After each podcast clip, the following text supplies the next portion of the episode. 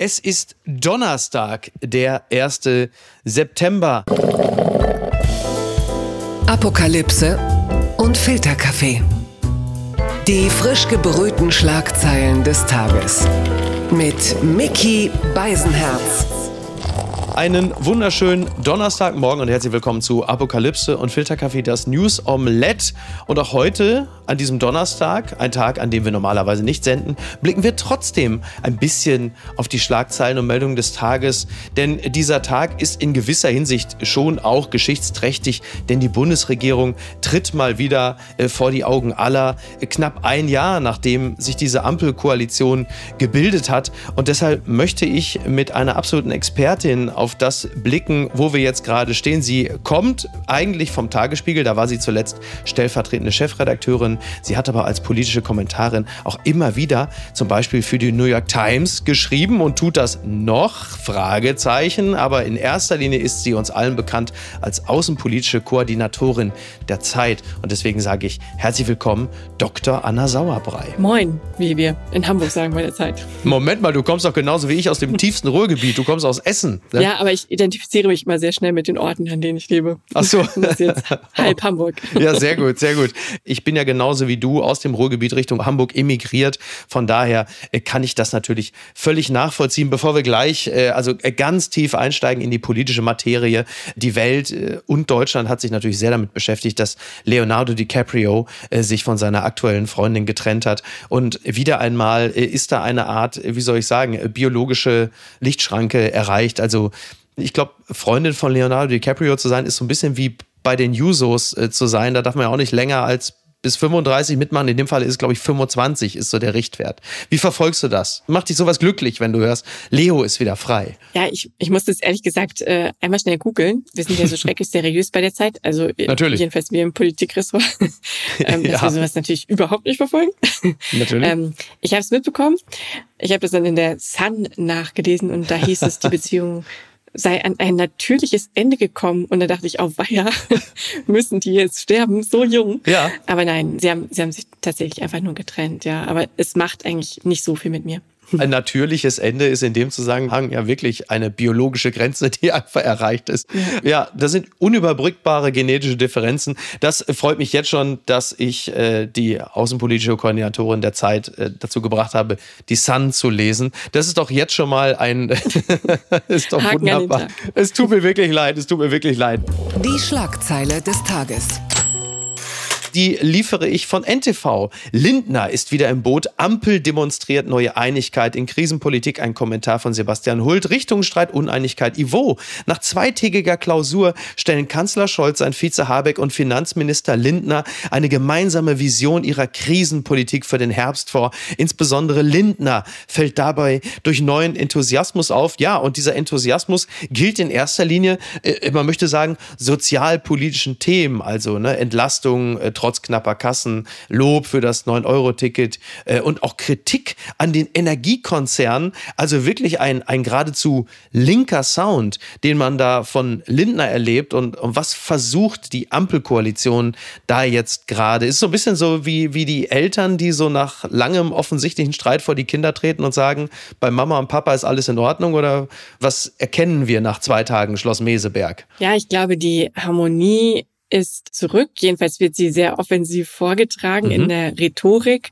Sowohl das, was du jetzt schon von Christian Lindner zitiert hast, aber auch Scholz hat ja gesagt, wir äh, konnten uns hier nochmal unterhaken bei dieser Klausur. Und, War schon wieder Unterhaken angesagt? Ja, und äh, die, also die Regierung hakt sich unter und Robert Habeck äh, hat gesagt, wie schön er es findet, dass äh, Olaf Scholz der, der Kanzler mhm. ist und dass er mit ruhiger Hand das dann durch diese Krise steuert. Ja. Allerdings die inhaltlichen Fragen schienen mir jetzt weiterhin weitgehend ungeklärt. Also man mhm. will sich jetzt nochmal treffen.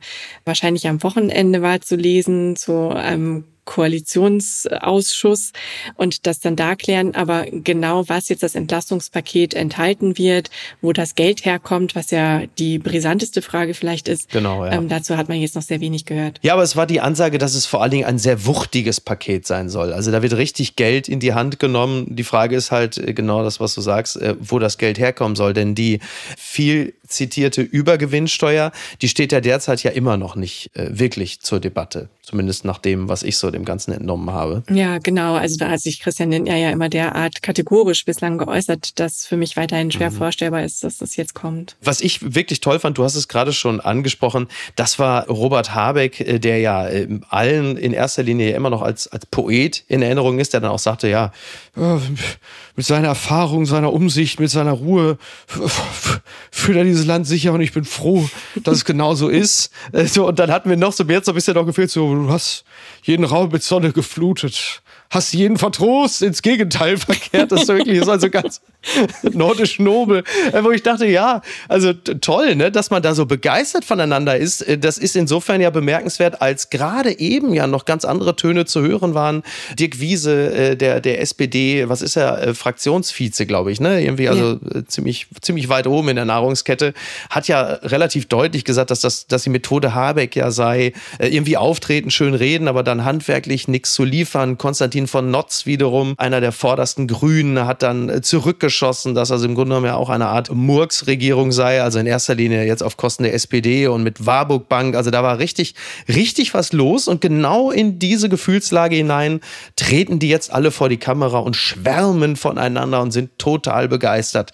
Ist es dann, ich will jetzt nicht von der Zwangsehe sprechen, aber es wirkt schon ganz schön zusammengekleistert jetzt gerade. Ja, ein paar Tage lang hat man sich erinnert gefühlt an die schlimmsten Zeiten der schwarz-gelben Koalition, ja. wo man sich gegenseitig als Gurkentruppe beschimpft mhm. hat und wirklich gar nicht mehr richtig zusammenarbeiten konnte. Ja. Und für diese Koalition, die Ampel, ist das besonders tragisch, wenn dieser Eindruck entsteht, weil die ja mit einem ganz bestimmten Narrativ angetreten sind. Mhm. Nämlich wir sind diejenigen, die jetzt zum ersten Mal eine Dreierkoalition auf Bundesebene machen. Wir überwinden die alten parteipolitischen Vorbehalte.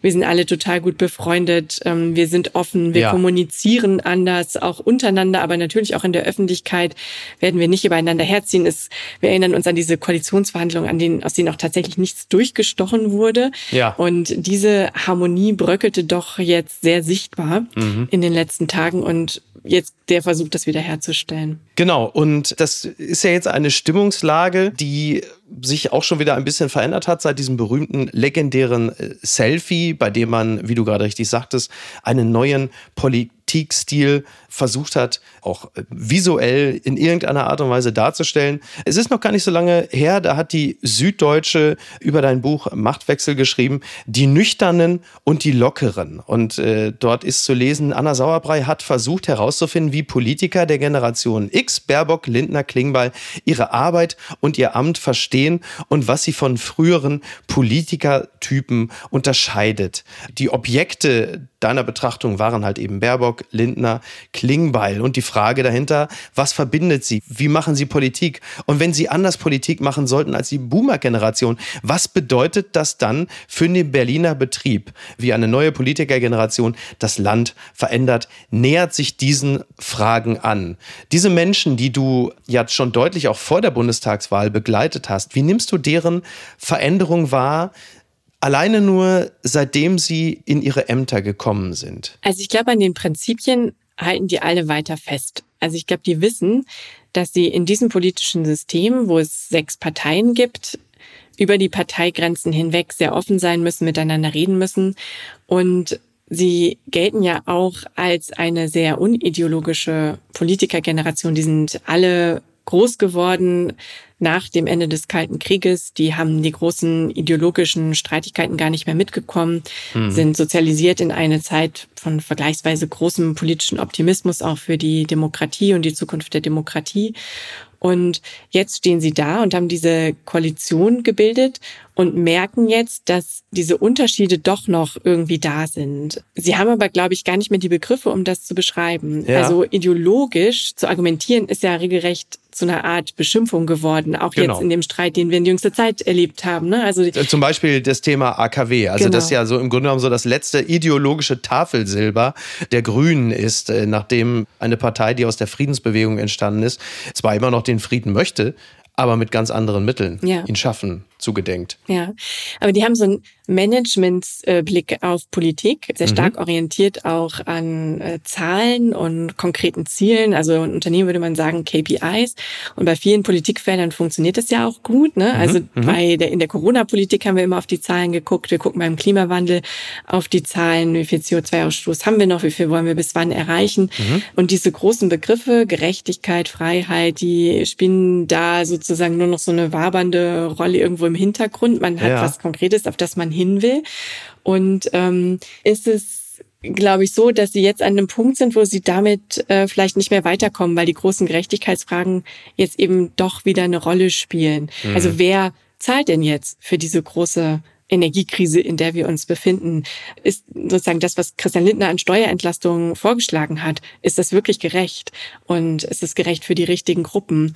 Aber diese Begriffe höre ich kaum. Ja. Und das finde ich schon so ein bisschen verwunderlich. Und ich frage mich auch, ob das tatsächlich vielleicht dann damit zusammenhängt, dass sie eben aus dieser postideologischen Welt kommen und die Begriffe so ein bisschen verlernt haben, auch damit zu argumentieren. Interessant ist ja auch zu betrachten, dass die handelnden Akteure möglicherweise da so ihre ideologischen Grenzen aufgelöst haben, aber das Publikum, für die sie angetreten sind, die sie am Ende auch wählen sollen, die wollen das ja sehr wohl noch verkörpert wissen. Möglicherweise nicht alle, weil die mitunter ja auch etwas fluider geworden sind. Aber der Markenkern will ja in der Regel schon bedient werden. Und das spüren natürlich oft habe ich das Gefühl, spürt es vor allen Dingen die FDP, die eigentlich immer, äh, gerade wir erinnern uns an die letzte Zeit, als sie dann auch am Ende aus dem Bundestag geflogen sind, die dann da auch ihren Markenkern zusehends aufgelöst haben. Manchmal hat man das Gefühl, es geht schon wieder in die Richtung. Also die nähern sich ja prozentmäßig so langsam der Inflationsrate an. Irgendwo da, da bewegt man sich wobei die Inflationsrate steigt und bei der FDP sieht es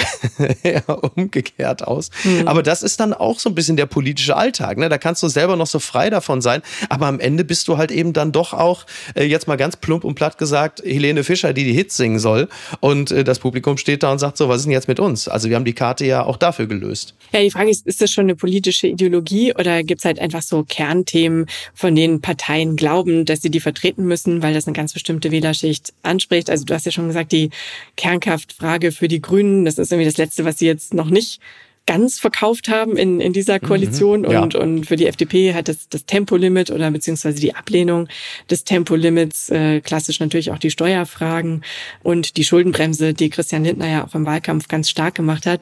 Ich finde, es sind ja eher praktische Themen. Das sind ja noch keine Themen, die irgendwie mit Idealen oder Werten verbunden sind. Jedenfalls nicht direkt oder jedenfalls kann man sich immer den Anschein geben, dass es irgendwie gute wissenschaftliche, wirtschaftliche, mhm. zahlenmäßige Gründe dafür gibt, dafür oder dagegen zu sein.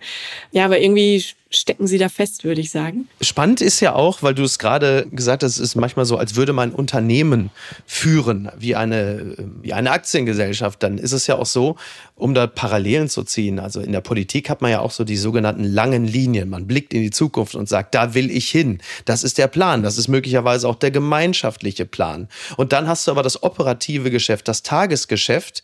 Und um bei den Parallelen zu bleiben, hast du natürlich die Quartalsergebnisse. Die legst du entweder den Aktionären vor oder halt eben äh, das, was sonst da so auf dem Tisch liegt als Politiker. Und die Aktionärsversammlung kannst du dann ersetzen durch Wahlen. Aber du kommst im Grunde genommen nie wirklich dorthin, die langen Linien zu verfolgen, weil das operative Geschäft dir andauernd dazwischen grätscht. Und da stelle ich mir die Frage gerade jetzt auch für diejenigen, die da angetreten sind, wie groß ist der Verschleiß alleine schon innerhalb dieses Jahres? Du die diese Person besser kennt. Siehst du denen das an? Merkst du, dass sie sich verändert haben? Ich finde, sie sind sich eigentlich charakterlich alle recht treu geblieben. Ist das gut? Ich, ja, ich weiß nicht. Also wir haben ja insgesamt, finde ich, jetzt gerade auch aus der außenpolitischen Perspektive relativ großes Glück mit unseren Politikern. Also die ja. wenigsten sind total offensichtlich korrupt. Ähm, sie scheinen ein ernsthaftes Interesse daran zu haben, dieses Land halbwegs gut durch diese Krise zu führen, mhm. haben halt unterschiedliche Vorstellungen davon, wie das funktionieren kann. Aus dieser Perspektive alles in Ordnung, dass jeder so seine Eitelkeiten mitbringt, über die er nicht hinwegkommt. Besonders auch bei den Dreien, die da heute in dieser Männerriege, mhm. also am Mittwoch in der Männerriege ja. in Schloss Meseberg bei der Abschlusspressekonferenz angetreten sind, die sich damit vielleicht auch selber im Weg stehen. Das ist auch klar. Ich glaube, die größte Frustration für die ist, dass sie ja angetreten sind, wie du gesagt hast, mit dem Ziel eben nicht mehr so kurzfristig von einem Krisenmanagement zum nächsten zu hoppen, sondern ja. die wollten den ganz großen Wurf jetzt machen, eben einen Plan also mindestens irgendwie für die nächsten zehn Jahre, wenn nicht noch darüber hinaus, ein CO2-neutrales äh, Deutschland schaffen, das moderner ist, das digitalisiert hm. ist, in der auch die gesellschaftlichen Fragen Ehe von äh, LGBTQ-Menschen, Adoptionsrecht, Homosexuelle und so weiter, die letzten großen Gerechtigkeitsfragen im gesellschaftspolitischen Bereich auch gelöst werden. Und jetzt sind sie halt zurückgeworfen auf das, was Angela Merkels Kanzlerschaft auch ganz stark geprägt hat. Ne? Also jetzt erstmal irgendwie genug Gas ran schaffen, ja. damit die Wohnungen nicht zu kalt werden. Verrückt eigentlich, ne? Also nach diesem stressigen Wahlkampf möchte man ja eigentlich die alle in so eine Art Yoga-Retreat schicken für acht Wochen und stattdessen musst du halt einfach ein brennendes, abstürzendes Flugzeug übernehmen und einer muss sich ins Cockpit setzen und das Ding wieder hochziehen. Das ist schon, schon wirklich spannend. Angela Merkel von dir gerade angesprochen. Ist diese Ampelregierung, was ihre Ambitionen angeht, mit der Kanzlerschaft von Merkel dahingehend vergleichbar, dass Angela Merkel auch immer große Pläne für das Land hatte und dann anstatt dessen immer Krisen reingerumpt sind, beispielsweise die, die Euro-Krise oder die Energiewende, zumindest, also sag mal, Fukushima, ja, so, von der ganz großen Energiewende wollen wir nicht reden, plus Flüchtlingsproblematik, dass sie nicht anders konnte oder ist es, ist es trotzdem unfair, diese beiden Regierungen miteinander zu vergleichen. Im kurzfristigen operativen Geschäft versus lange Linien. Ja, ich weiß gar nicht, ob Angela Merkel so eine große Vision davon hatte, wie Deutschland in der Zukunft einmal aussehen wird. Sie hat sich ja ihre Politik auch immer ein Stück aufzwingen lassen. Die große Vision, jetzt klimaneutral zu werden, kam eher durch die Notwendigkeiten als mhm. durch die Initiative von Angela Merkel dann nochmal verstärkt durch ein Verfassungsgerichtsurteil, wo äh, diese Regierung dann nachbessern musste. Mhm. Und das würde ich schon sagen, war mit der Ampel anders, dass sie stärker in die Zukunft gedacht haben und ja, ein umfassenderes Programm hatten, das weniger kleinteilig war. Zum Beispiel auch was ja, Digitalisierung und, und Modernisierung, da las sich der Koalitionsvertrag schon ganz anders als dieser ewige kleinste gemeinsame Nenner dann auch der Zwangsehe GroKo. Ja. Vergleichen heißt ja nicht gleichsetzen und ich glaube, man muss denen zugute halten, dass sie jetzt halt ein echt schwieriges erstes Jahr hatten. Das wird sicherlich auch noch so weitergehen. Es wird noch weitere schwierige Monate geben, aber Bilanz kann man dann ja wahrscheinlich tatsächlich erst am Ende ziehen. Ich, ich denke mal, es hält so lange. Was meinst du? also nach dem, was man so letzte Woche hörte, hatte man nicht den Eindruck. Aber ich glaube ja, ich glaube auch, dass der Wille zur Macht, und zwar jetzt gar nicht im, im negativ eingesetzten Stil, sondern man kann auch sagen, vielleicht nennen wir es nicht der Wille zur Macht, nennen wir es die Lust am Gestalten, ist so groß, dass sie am Ende erkennen werden, dass es mit anderem Personal vermutlich auch nicht besser laufen wird. Das ist eine schlechte Nachricht für Friedrich Merz, aber ja, ich äh, glaube auch, dass das so ist. Das hat mich traurig gemacht.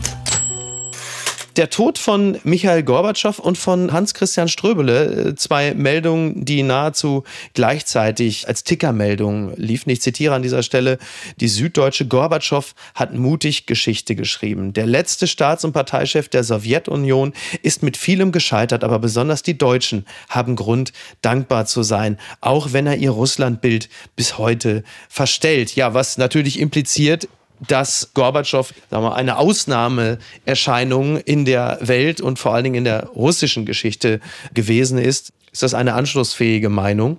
Also zumindest in Deutschland, glaube ich. Die Deutschen, die ja zu Recht Gorbatschow zuschreiben, dass er die deutsche Einheit ermöglicht hat, ja. in den Gesprächen mit Kohl aktiv diese Verträge ausgehandelt hat, es zugelassen hat.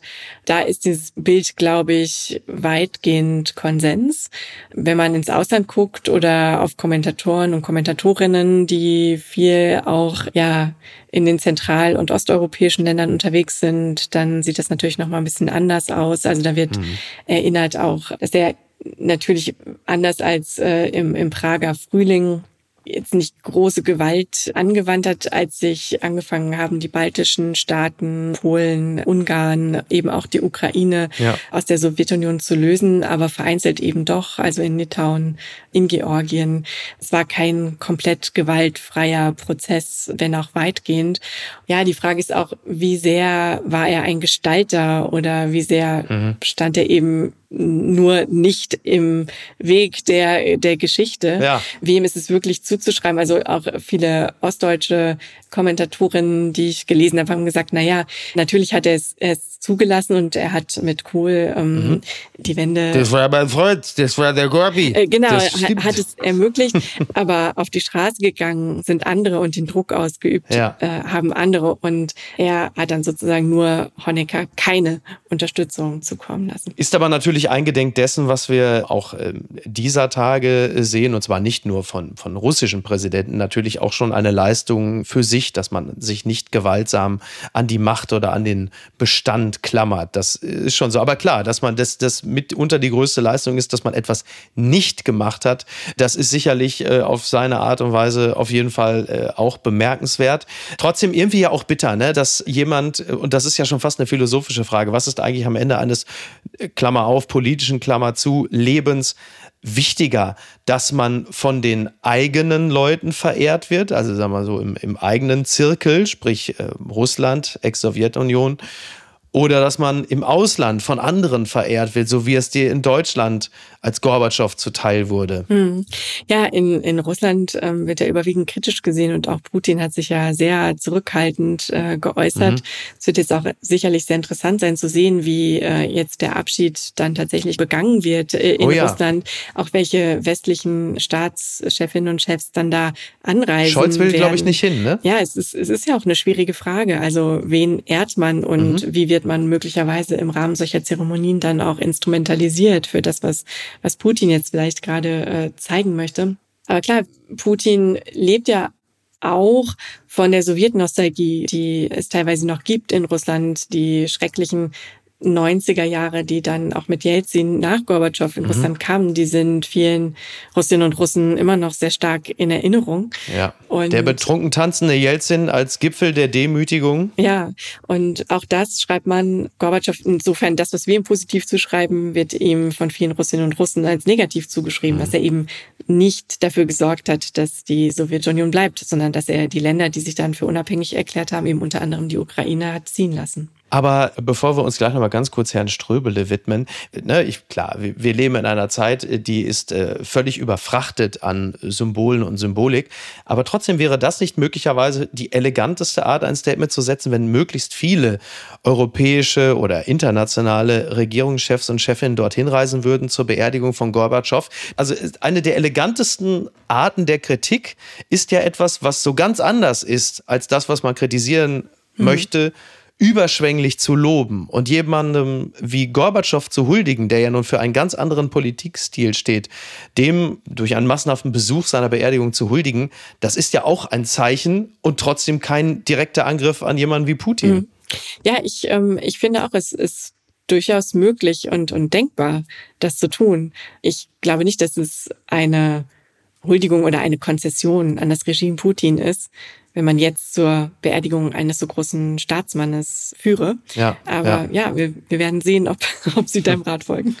Ja, ich, ich glaube, da sollte jemand anders da nochmal einen Rat aussprechen. Auf mich hört äh, hier noch nicht mal im Haushalt irgendjemand. Ich äh, zitiere an der Stelle übrigens gerne nochmal kurz die Taz, die da schreibt, integer bis in die Haarspitzen. Denn, wie gerade schon gesagt, Christian Ströbele ist gestorben und in der Taz schreibt man, wenn wir uns mal wieder furchtbar gestritten hatten bei der Taz in ihren ersten Jahren, Jahren, Ende der 1970er in der Wattstraße im Wedding. Dann kam er regelmäßig vorbei, morgens mit einer großen Tüte Brötchen oder nachmittags mit einem Blechkuchen. Also, dass jetzt nun sowohl Gorbatschow als auch Ströbele gestorben sind, das fühlt sich äh, für mich, also Jahrgang 77, insofern ja auch Teil der Gruppe der Menschen, die du beobachtet hast in deinem Buch Machtwechsel, fühlt sich für mich so ein bisschen an, als würde gerade mein politisches Elternhaus abgerissen. Mhm. Also der Begriff der Zeitenwende ist da ja auch besonders zutreffend.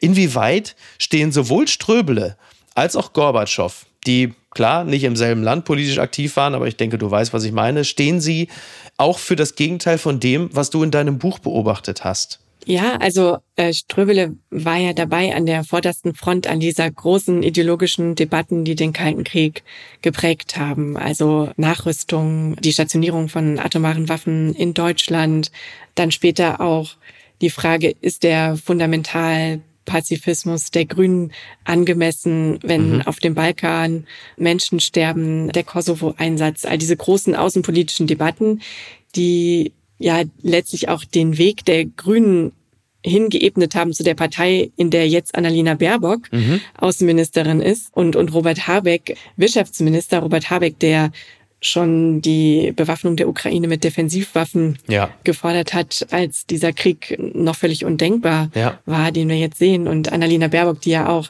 sehr stark für weitere Waffenlieferungen an die Ukraine plädiert, also eine völlig andere Partei. Mhm.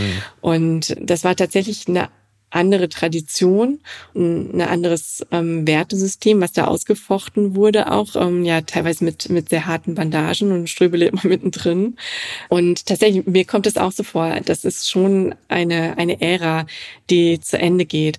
Und was ich ja auch schreibe in dem Buch, ist, dass Ströbele und andere lange diese Debatten als existenziell empfunden haben. Also es ging immer tatsächlich um das Sein, um mhm. wie, wie Deutschland ist, um wie die Partei ist. Und die äh, Jüngeren haben glaube ich, sind mit einer größeren Distanz auch zu dem aufgewachsen, worüber Sie sprachen, denn das waren häufig im Vergleich, sagen kleinere Themen. Ja. Familien, ich will jetzt nicht sagen, dass Familienpolitik ein kleineres Thema ist, aber ob jetzt die, die Elternzeit für Männer dann irgendwie zwei Monate ist oder ob das zu wenig ist, das ist natürlich ja. im Vergleich dazu, äh, wollen wir ein Land sein mit einer Armee oder nicht und, und zu welchem Block gehören wir. Sie haben ja auch den Krieg nicht erlebt, ne? Äh, das genau, ist ja, glaube genau. ich, sowieso der größte, ja. der größte Unterschied zu der Generation auch Kohl, ne? Kohl, Schmidt, wie sie alle heißen, selbst auf der anderen anderen Seite, Gorbatschow, nennen sie wie du willst, das sind natürlich alles Menschen, die gerade in diesen Zeiten ja besonders wichtig wissen, dass Krieg niemals die Ultima Ratio sein kann. Ja. So. Ein Stück weit ist es auch sozusagen so ein Zirkel, weil die Generation, die frei von diesen Fragen aufgewachsen ist, jetzt natürlich wieder genau auf diese existenziellen Fragen geworfen ist. Und ja. interessanterweise sind aber die Debatten noch nicht so heftig. Jedenfalls empfinde ich das nicht so wie, wie, wie damals in den, in den 80er Jahren jetzt zum Beispiel oder mhm. dann auch in den 90ern, äh, als, als die Grünen um den Kosovo-Einsatz zum Beispiel gestritten haben. Sind Menschen wie Baerbock und äh, Habeck äh, aus der Perspektive eines Ströbele eigentlich sowas wie vulgärrealos oder äh, wo, wo hätte man die einzuordnen? Gibt's das vulgärrealos? Nee, ich glaube, die sind tatsächlich einfach realos. Ich empfinde das auch gar nicht als, als so vulgär vulgär, die können ihre Position ja auch durchaus alle begründen. Und ich glaube, Ströbele war diese neue Generation ja auch gar nicht so unsympathisch. Also der hat die schon ernst genommen. Ich habe äh, nicht viel mit ihm zu tun gehabt, so in meinem Berichtsleben. Ich habe äh, über den NSA-Untersuchungsausschuss berichtet, wo ja. er nochmal sehr aktiv war. Und da saß er immer an der Seite von Konstantin von Notz, der zu dieser jüngeren Generation gehört. Ja. Jetzt, glaube ich, irgendwie so knapp 50 oder 50 rum. Mhm. Und die schienen immer sehr gut miteinander auszukommen. Ja? Und, und auch wenn die sicherlich aus völlig unterschiedlichen Welten stammen, auch von ihren Ideen her schien mir das immer alles sehr, sehr zugewandt und kooperativ. Das, das macht ja dann auch so große sympathische Persönlichkeiten aus, dass sie eben ein Stück weit auch mit, mit der Zeit mitgehen oder versuchen zumindest die, die andere Seite dann zu verstehen. Wo wir gerade beim Gehen sind. Was ist denn da schiefgelaufen? Merkel hat sich im Urlaub verletzt, das berichtet NTV. Reisen derzeit nicht angeraten. Ihr erster Sommerurlaub als Politrentnerin endet für Angela Merkel schmerzhaft. Wie erst jetzt bekannt wird, hat sich die Altkanzlerin vor etwa drei Wochen eine Knieverletzung zugezogen. Und zwar so schwer, dass Reisen noch den gesamten September lang nicht möglich sein werden. Ja, da werden natürlich böse Zungen sagen, das war vielleicht auch der ein oder andere Kniefall vor Putin zu viel, der sich jetzt im Nachhinein rächt und sich jetzt also mit, mit schwerster. Nein, also gute Besserung an dieser Fies. Stelle ist, ja, dafür bin ich bekannt. Nein, gute Besserung, völlig klar. Aber ist natürlich schon irgendwie auch, da habe ich einmal Urlaub und dann so eine Scheiße, weißt du, ach Mann. Also das, das ist schon, ja, ist das Karma?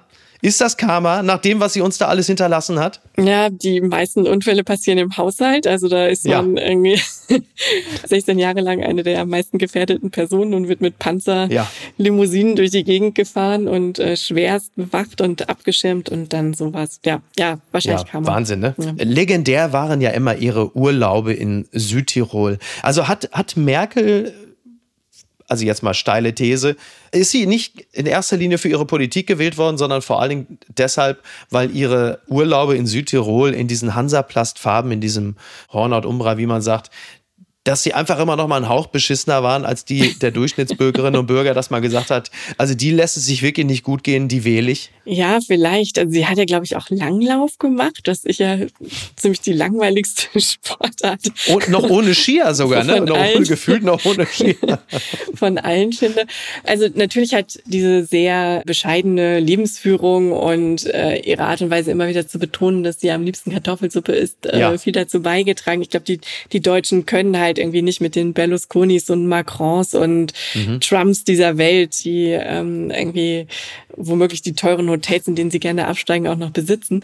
Aber ich glaube, sie wurde vor allen Dingen für das Stabilitätsversprechen gewählt, das sie immer wieder gegeben hat und an das die Deutschen sich dann auch sehr sehr gewöhnt haben. Also sozusagen abgeschirmt werden von all diesen Unbillen da draußen in der Welt, nichts mit der ganzen fiesen Geopolitik zu tun haben müssen, mhm. sondern darauf vertrauen können, dass die Kanzlerin das schon irgendwie regelt und die Krisen alle wegmoderiert. Eine letzte Frage. Ist die Lindner Hochzeit auf Sylt auch ein Zeichen an die Bürgerinnen und Bürger, dass auch was das angeht in Sachen Flamboyanz und es sich auch mal in der Öffentlichkeit gut gehen lassen, dass da auch andere Zeiten angebrochen sind? Also ich fand ja, dass das total überbewertet war, was er gemacht hat. Also klar, es war irgendwie eine große Party und auch so stilistisch ist mir das alles sehr fremd, muss ich sagen. Aber ich dachte auch, meine Güte, ja. lasst den Mann doch heiraten und wenn er halt schlechten Geschmack hat oder es nicht euer Geschmack ist, dann ist es halt so. Also die Art und Weise, wie da über dieses ähm, Event dann berichtet wurde und, und wie sich die, also gerade so die, das Twitterverse dann irgendwie ja, aufgeregt ja. hat, hat Bekanntermaßen in mir völlig neidfreie Zone äh, zum ja, Vor Vorschein gebracht damit so, äh, leben und leben lassen. Hast du den inneren Ijoma Mangold entdeckt? Ja, ja, genau. Der, der, ist auch in mir, ja. Ja, das kann ich, das ist mir sehr sympathisch. Liebe äh, Anna, ich danke dir ganz herzlich. Ich würde mich sehr freuen, wenn du äh, demnächst mal wieder bei uns zu Gast wärst. Dann werde ich dich natürlich, das wissen erfahrene Hörerinnen und Hörer dieses Podcasts, natürlich spätestens im letzten Viertel mit äh, den DiCaprios dieser Welt nochmal äh, zuballern, wie man bei uns in der Heimat sagt. Aber da musst du dann durch. Aber an dieser Stelle danke ich dir sehr, dass du mit mir mal so ein kleines äh, Zwischenfazit gezogen hast, was die aktuelle politische Lage im Inneren und Äußeren angeht. Sehr gern. Lass dir gut gehen. Dankeschön. Tschüss.